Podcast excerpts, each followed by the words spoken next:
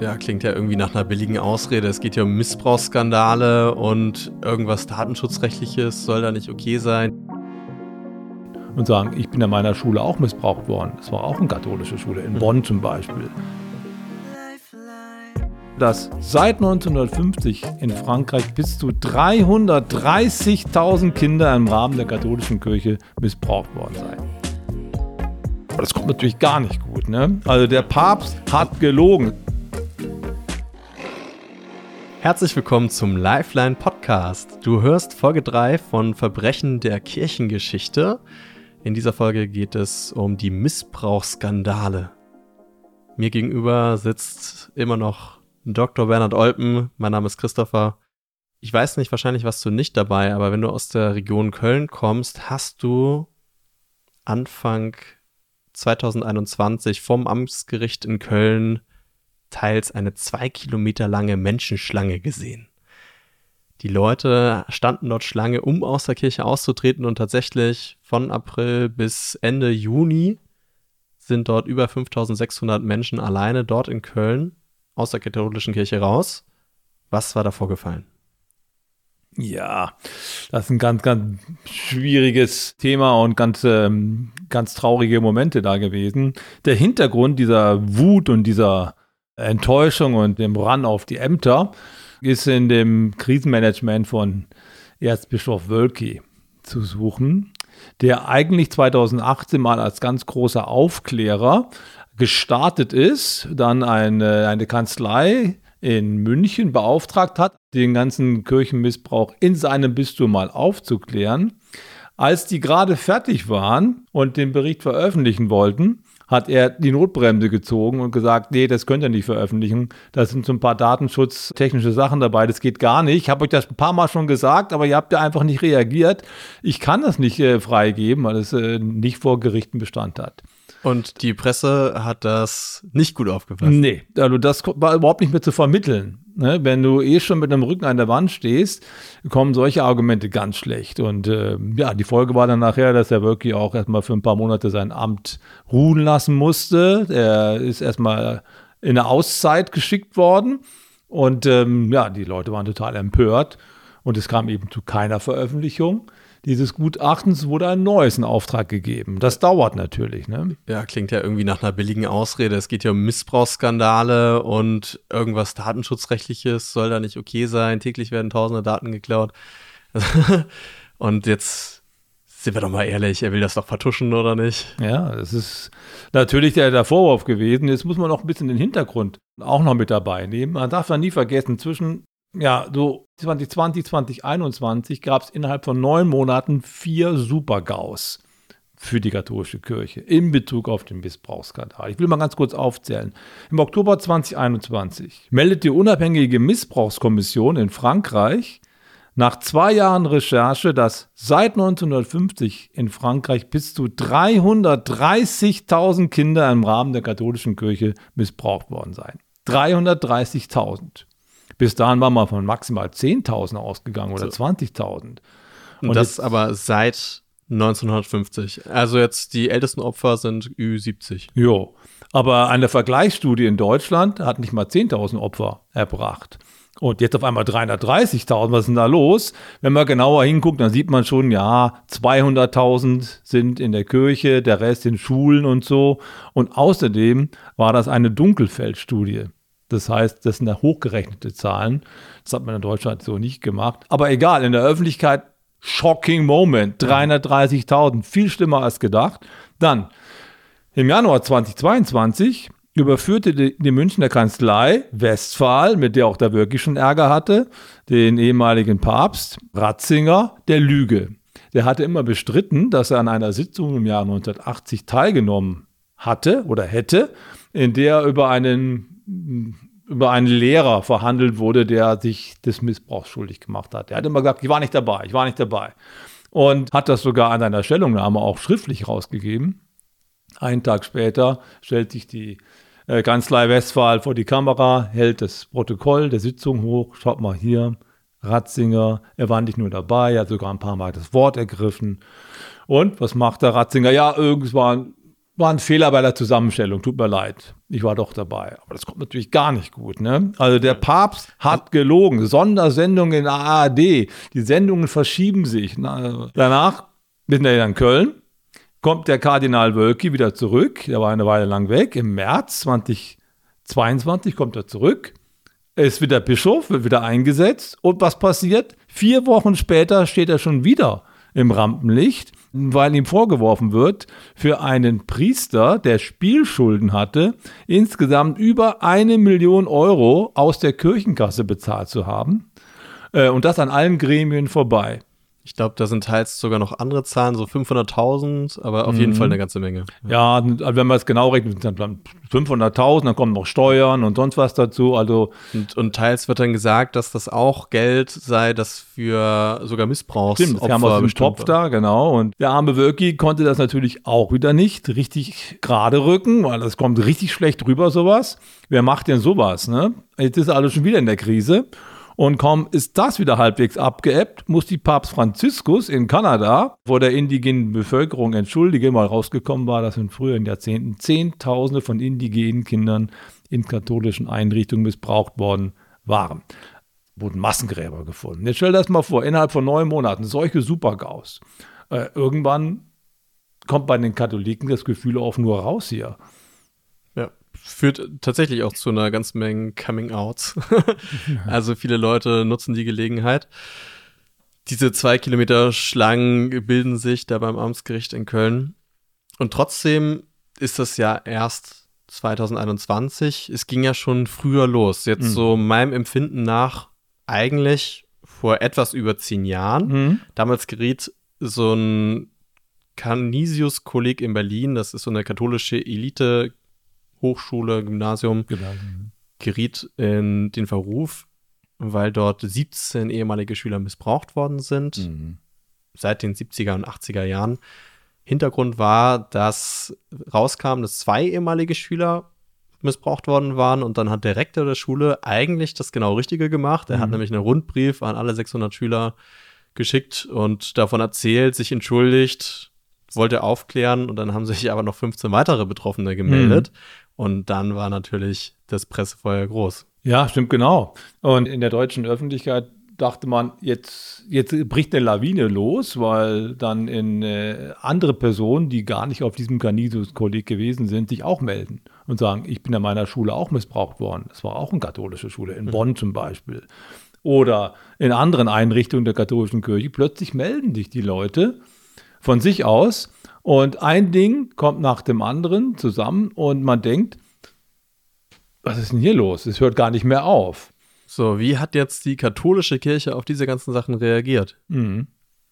Also die zentrale katholische Kirche in Deutschland, also die Bischofskonferenz hat dann 2013 ein Gutachten in Auftrag gegeben, um diese ganze Missbrauchsgeschichte mal in der Kirche aufzuarbeiten. Dieses Gutachten ist aber nicht so gut geendet. Nee, das ist noch mal, hat noch nicht mal richtig angefangen. Es wurde das Kriminologische Forschungsinstitut Niedersachsen beauftragt mit ihrem Chef Christian Pfeiffer. Und kaum war die Sache ein bisschen ins Rollen gekommen, war sie schon wieder zu Ende, weil der Pfeiffer meinte, die katholische Kirche, die behindert mich, wo sie kann die verbietet mir den Mund. Ich darf nicht sagen, was ich rausgefunden habe. Das wird dir vertuscht. Das Ende des Liedes ist, die haben dich getrennt und bis heute noch ist ein Prozess meiner, meines Wissens nach im Gang. Deswegen, ne? Also.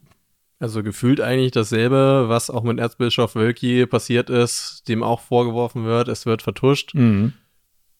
Man, ich meine, dieser Prozess da in Niedersachsen ist noch am Laufen. Das mhm. heißt, es wird sich zeigen, was bei rauskommt. Ist aber auch egal jetzt eigentlich, was rauskommt, weil die Öffentlichkeit hat ja. schon entschieden. Das Ähnlich bei Ratzinger. Ja, bei Ratzinger dann äh, jetzt hier, das war wieder die Kanzlei Westphal, die auch in München äh, untersucht hat. Die hatten 1950 Seiten Bericht zusammengestellt, muss ich mir vorstellen. Die hat sie auch als PDF dem, dem ehemaligen Papst dann geschickt. Und der arme Mann mit seinen 94 hat das dann durchgearbeitet und eine 85-seitige Stellungnahme rausgegeben. Und dabei muss wohl ein redaktioneller Fehler passiert sein, sagt er. Und äh, es ist ihm durch die Lappen gegangen, dass er doch dabei gewesen ist. Ja, also auch hier mit diesem Institut haben die keine guten Erfahrungen gemacht. Die haben auch überhaupt gesagt, die katholische Kirche hat keinen großen Willen aufzuklären, also negative Meldungen von dieser Kanzlei. Dann hat er versucht, Erzbischof Marx seinen Rücktritt anzubieten. Vielleicht hast du es mitgekriegt beim Papst, weil er einfach die Verantwortung nicht mehr tragen wollte. Er wollte auch ein Zeichen setzen. Das wurde dann nicht angenommen. Der Papst hat gesagt, du bleibst. Aber die Kirche hat ein unglaublich schlechtes Krisenmanagement hingelegt. Das muss man einfach so sagen. Es gibt ja auch so diesen Spruch, dort wo Rauch ist, da ist Feuer. Mhm. Also vielleicht, selbst wenn nicht alles zutreffen mag, könnte es ja im Allgemeinen schon zutreffen, dass da tatsächlich so ein bisschen Vertuschungswille da ist. Und das ist nicht gut für die katholische Kirche, weil wenn es keinen zentralen Versuch dazu gibt, mhm. das aufzuklären, dann passiert genau das, was jetzt passiert ist, dass ganz viele kleine Bistümer das selber in die Hand nehmen mhm. und dann kommt so kleckerhaft hier mal wieder, mhm. dort hört man dann von dem Missbrauchsfall und dann wieder dort ja. über einen langen Zeitraum und das Thema bleibt konstant in der Öffentlichkeit, während wenn das so ist wie in Frankreich, so schlimm das ist, mhm. passiert es mit einem großen Knall mhm. und danach geht, gerät es dann auch wieder so ein bisschen aus dem Empfinden der Öffentlichkeit heraus. Ja. Jetzt könnte man aber trotzdem den Eindruck haben, dass die katholische Kirche die alleinige Institution ist, wo sowas vorkommt. Oder ganz hauptsächlich. Mhm. Weil von den anderen hört man ja irgendwie nichts. Mhm.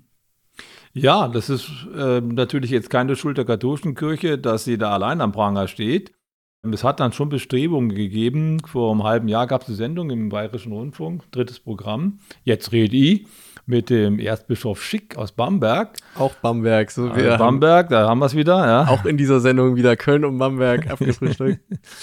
Er ist allerdings kein Hexenbretter und er ist auch kein Vertuscher. Er wollte eigentlich ein großer Aufklärer sein, der Schick, und hat dort in der Sendung gesagt, ich habe die selber gesehen, ich habe schon 2002 gefordert, dass es in ganz Deutschland eine nationale Anstrengung gibt, dass alle Institutionen in Deutschland mal ihre eigene Institution auf Kindesmissbrauch untersuchen.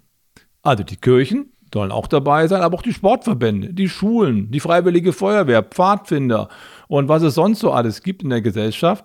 Und nach seiner Stellungnahme ist das so geendet, dass die anderen Player dankend abgelehnt haben und dann ist das Ganze im Sand verlaufen. Und als 2010 die ganze Geschichte bei der katholischen Kirche hochkam, sah es so aus, als wenn nur sie äh, ein Problem hätten mit dem Thema. Und das kommt natürlich ganz schlecht.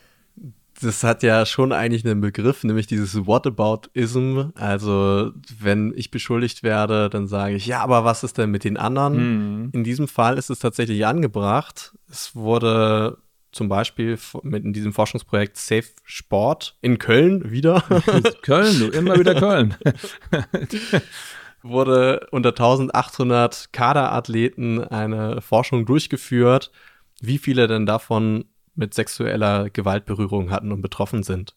Und es kam heraus, dass tatsächlich ein Drittel der Befragten, hm. ein Drittel der Befragten leicht betroffen ist hm. und jeder, jede neunte Person ist schwer betroffen. Hm. Und dann natürlich vorwiegend Frauen, also mehr Frauen als Männer.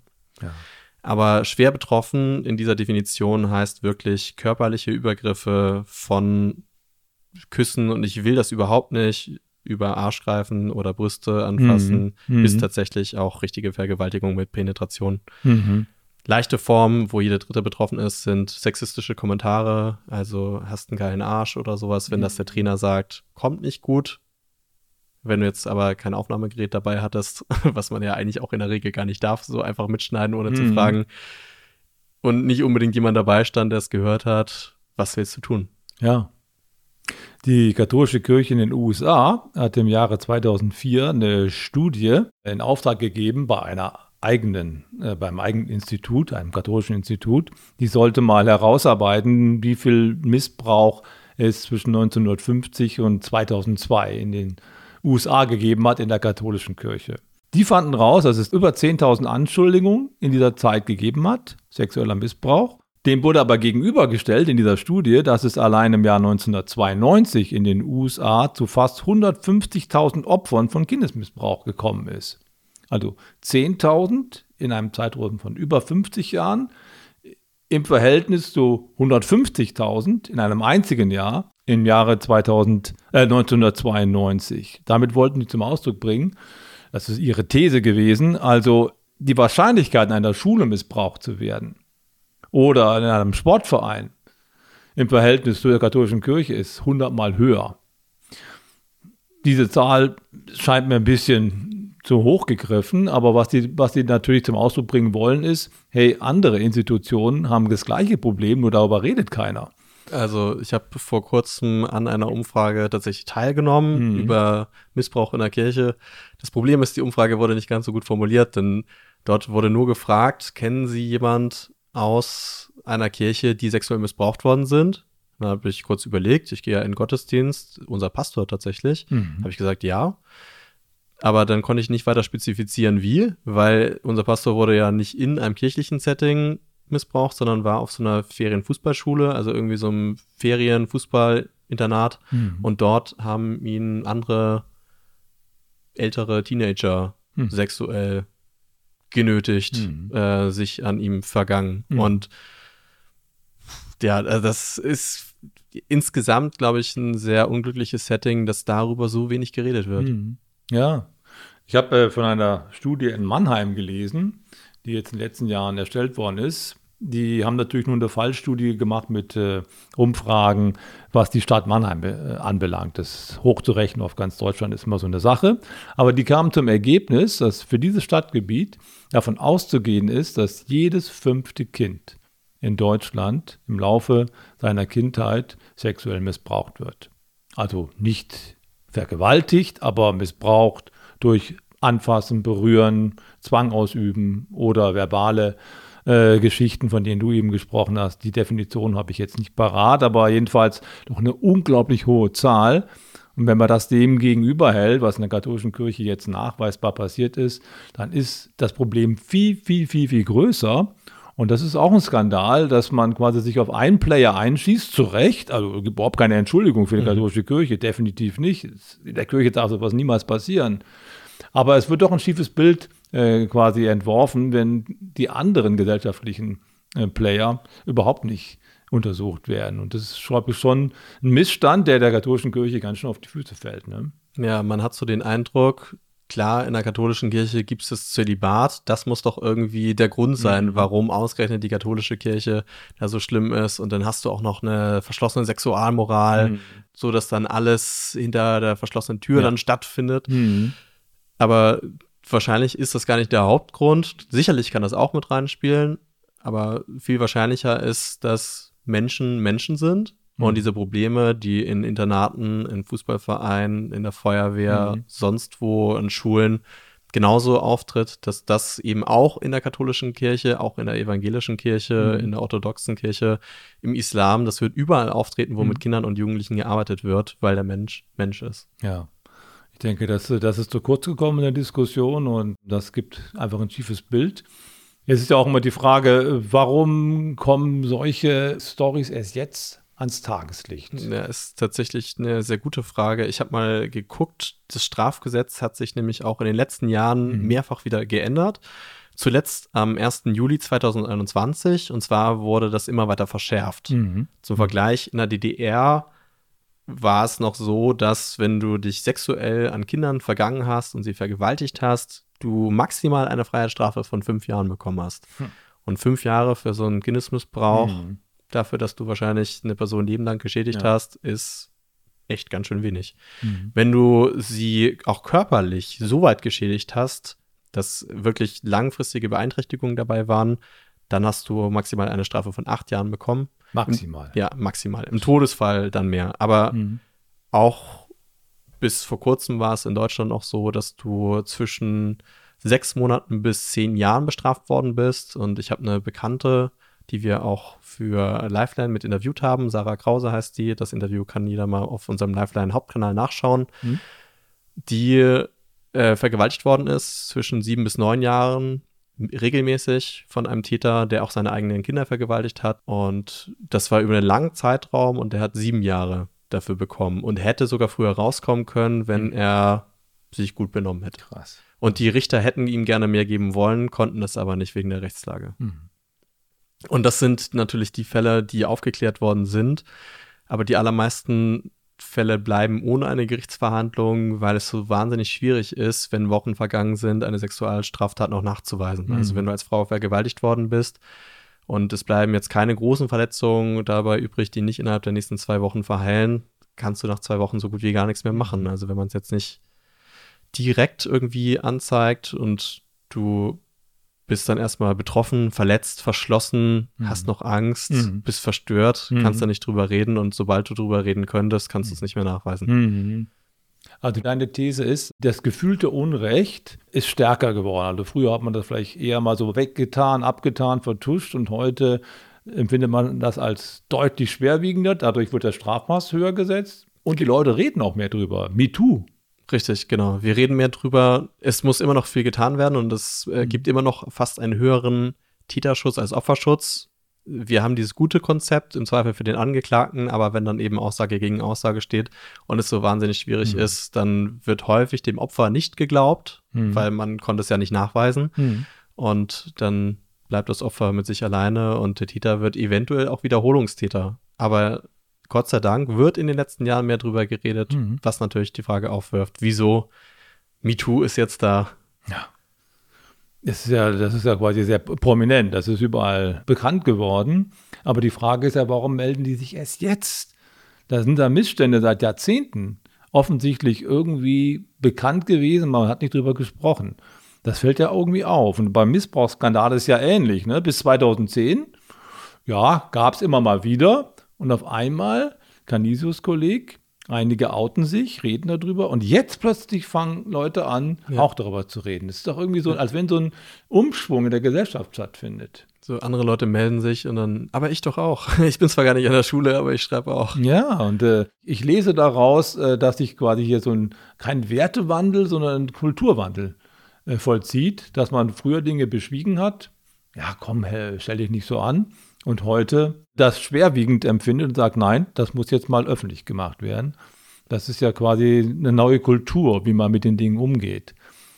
Und ich glaube, das fällt der katholischen Kirche ganz schön auf die Füße, weil sie natürlich in ihren eigenen Statuten das Verschweigen bis vor ein paar Jahrzehnten noch ganz hoch gehängt hat. Verschweigen bedeutet nicht, dass man äh, innerkirchlich darüber nicht redet und dass es innerkirchlich keine Konsequenzen gibt, aber es soll eben in diesem Rahmen bleiben und nicht nach außen dringen. Das hat sich verändert in den letzten Jahren. Und übrigens, äh, Ratzinger ist einer der stärksten Befürworter ge gewesen dafür, dass man diese innerkirchlichen Regelungen äh, verändert und mehr Offenheit wagt. Ich habe eine These dazu. Ich habe äh, die These, dass ich kann jetzt nur mal die Zeit ab dem Zweiten Weltkrieg überblicken. Das sind ja auch die Zeiträume, die gerne genommen werden, um den Missbrauchsskandal jetzt zu beziffern von 1950 bis jetzt und so. Das sind ja übliche Zeiträume. Und in der Zeit hat sich tatsächlich unglaublich viel verändert. Ich habe äh, ein paar, paar Bücher, die über das Flüchtlingselend nach dem Zweiten Weltkrieg etwas aussagen. Wie ging es eigentlich den Flüchtlingen mhm. hier, die hier aus dem Osten hergekommen sind? Meine Mutter kommt auch aus dem Osten, deswegen mhm. interessiert es mich.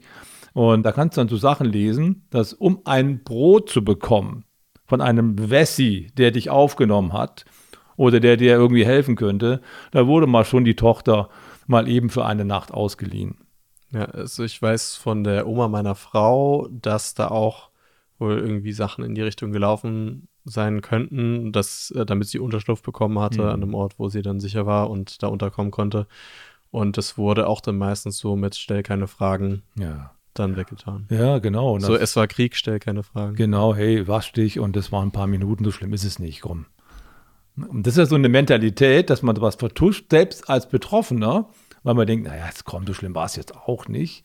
Und dann, dann wissen wir ja alle, in den 50er Jahren, das große Jahrzehnt des Beschweigens, da waren ganz viele verstrickt in die Nazi-Gräuel, haben mehr oder weniger Schuld auf sich geladen, wurde alles schön beschwiegen. Und dann kommt die 68er-Bewegung. Dann kommt die 68er, dann wir haben die Schnauze voll, raus mit der Wahrheit, wir können es nicht mehr hören. Da bricht sich sowas durch und da vollzieht sich schon so ein, so ein Kulturwandel, der jetzt sich nochmal gesteigert hat. Ja, eine sexuelle Revolution. Ja. Wie Kommune 28 oder wie hieß das? Ja, Kommune 67. 67 ist, ja. 67 ist. Ja gut, ist nicht meine Zeit. ja. Da ging es dann richtig los. Also Freizügigkeit, das ist auch verrückt. Auf der anderen Seite, die Freizügigkeit ist größer geworden. Also man hat viel, also zumindest dargestellt, viel mehr Sexszenen in den Medien und redet auch viel mehr darüber. Und auf der anderen Seite werden jetzt die Missbrauchsgeschichten viel schwerwiegender empfunden. Das geht irgendwie so Hand in Hand, irgendwie auch ein bisschen Merkwürdigkeit.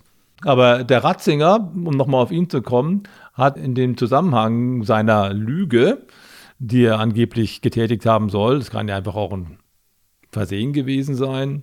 Der Mann ist 94, will er jetzt nicht endgültig darüber urteilen. Er hat dann gesagt, also 1980 hat man die Dinge noch nicht so schwerwiegend wahrgenommen, wie es heute ist. Das wurde ihm dann vorgeworfen, ja, du, ja, du, du, du wiegelst ja ab und so weiter. Aber ich glaube, da hat er schon einen gewissen Punkt auch äh, getroffen, dass man damals anders damit umgegangen ist als heute. Ja, das macht die Sache nicht besser, überhaupt ja. nicht, ne? Aber jetzt, jetzt empfindet man viele Dinge schwerwiegender als früher. Ist schon in vielen Fragestellungen auch so. Nehmen wir Bully Herbig, mhm. der Traumschiff Surprise oder Schuh des Manitus Anfang der 2000er gemacht mhm. hat, ganz stark auf Kosten von Homosexualität. Haufenweise Leute haben gelacht, ich auch. Heutzutage könntest du sowas nicht mehr bringen. Also es wäre ein absolutes No-Go. Mhm. Und gleichzeitig Pädagogik, gewaltfreie Erziehung kam mhm. auch so in den 90ern. Ich weiß noch, als ich klein war, da hatte ich das durchaus noch, dass wenn ich bei meinen Großeltern war und Freunde von denen waren da, dann habe ich einfach mal, weil ich meine Stiefel im Gang nicht ausgezogen bekommen habe, von fremden Leuten, die ich gar nicht kannte, eine gelangt bekommen. und man hat am Abend nicht mehr drüber geredet. Und es mhm. war dann einfach so. Mhm. Das war bei mir beim Dorf auch noch so manchmal und das ist jetzt undenkbar. Ja. Also vor allem, dass du dann nicht mehr drüber reden würdest, da kannst du froh sein, wenn du nicht angezeigt wirst. Mhm. Ja. ja, und ja, das kulminiert jetzt quasi in den Missbrauchsskandal. Ich glaube, da ist auch eine angestaute Wut bei vielen Leuten, die über Jahrzehnte nicht drüber reden konnten. Jetzt haben sie ein Ventil. Zu Recht, also nochmal zu Recht, ähm, aber ich glaube, es wäre gut, wenn auch die anderen Institutionen stärker Verantwortung übernehmen würden und ihre Geschichte mal aufarbeiten. Ja, und ich würde es als doch sehr positive Entwicklung ja, muss beurteilen. So sehen, ja. Weil Reden und Schweigen brechen schützt Opfer, ja. verhindert, dass das Täter weitermachen können, ja. macht es deutlich schwieriger, weil sie jetzt fürchten müssen, dass sie dann am Ende auffliegen, die mhm. Sache kommt raus mhm. und dann folgen Gerichtsprozesse, Strafen werden erhöht, weil es ein öffentliches Thema ist, kommt es bei der Politik an. Mhm. Die Politik muss sich nach den Wählern richten. Also, das heißt, als Learning eigentlich für heute auf jeden Fall drüber reden.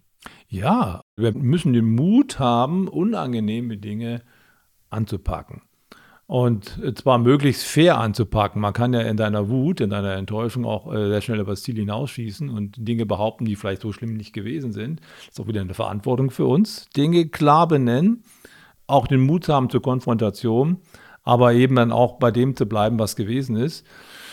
Das ist eine schwierige Gratwanderung, aber ich glaube, wir müssen diese Konsequenz daraus ziehen, aus diesem Skandal und mutiger werden.